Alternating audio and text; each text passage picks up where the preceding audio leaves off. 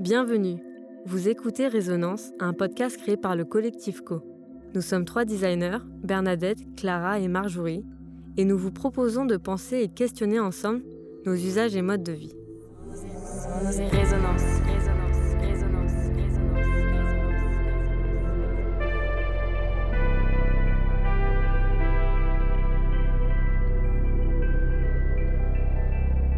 Bienvenue sur le podcast Résonance créé par le collectif Co.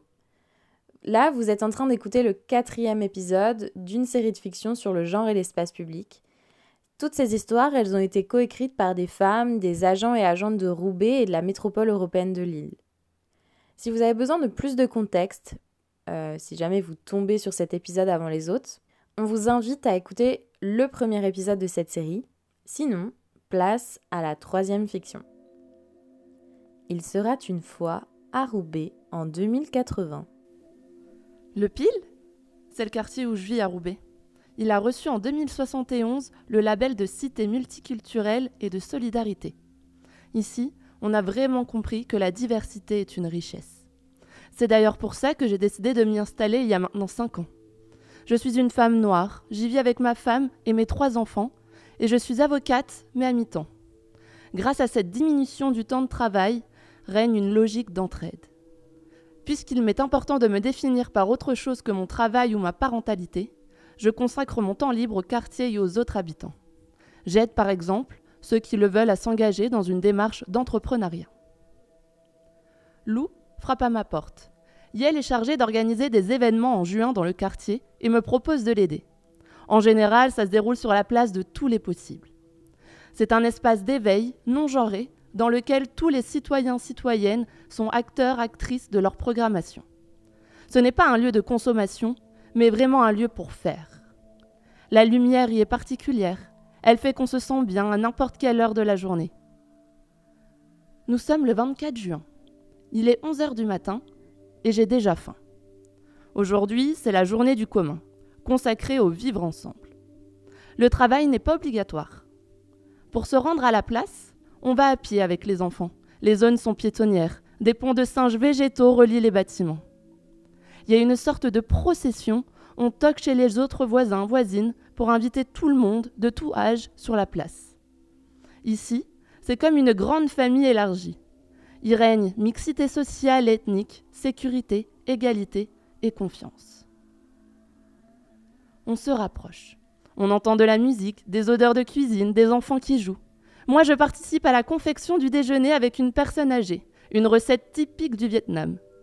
Un groupe se rassemble dans le lieu de médiation, juste à côté, pour discuter des tensions de la veille.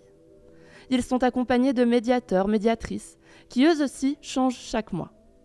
Pour clôturer ces moments d'échange, il y a toujours un instant de danse ou de théâtre.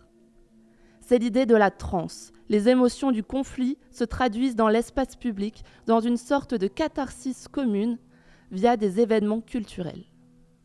Au cours de cette journée, on se met aussi d'accord sur ce qui doit être fait dans le quartier.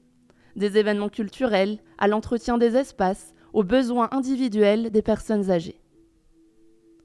Après cette transe collective, je ressens le besoin de me ressourcer seule, mais pas de rentrer chez moi. J'ai tellement confiance en la communauté que je laisse mes enfants gambader sur la place.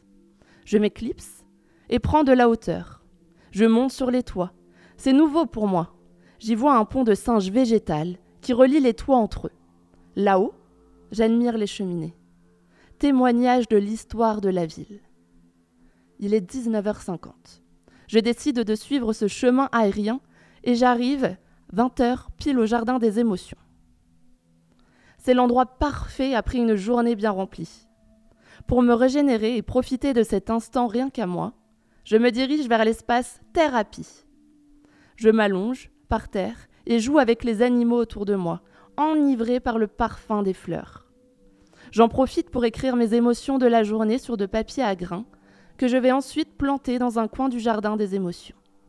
Je finis par y retrouver mon ami, pour que nous regardions ensemble le coucher du soleil. Vous avez entendu comment le quartier du Pile a reçu le label de cité multiculturelle et de solidarité à Roubaix en 2071 Aucun doute. C'est bel et bien grâce à la création de la place de tous les possibles. Cette place est un espace d'éveil non genré dans lequel tous les citoyens citoyennes sont à tour de rôle acteurs et actrices de la programmation. Un messager nous précise que dans ce futur, tous les humains et humaines de 2080 ont osé se définir à travers autre chose que leur travail ou leur parentalité. Pas mal de discriminations et un grand nombre de syndromes de l'imposteur ont disparu pour laisser place à une riche mixité sociale, ethnique et à un sentiment de sécurité, d'égalité et de confiance. Allez, t'arrêtes pas en si bon chemin, fonce écouter l'épisode 5, tu entendras la dernière fiction. On se retrouve là-bas?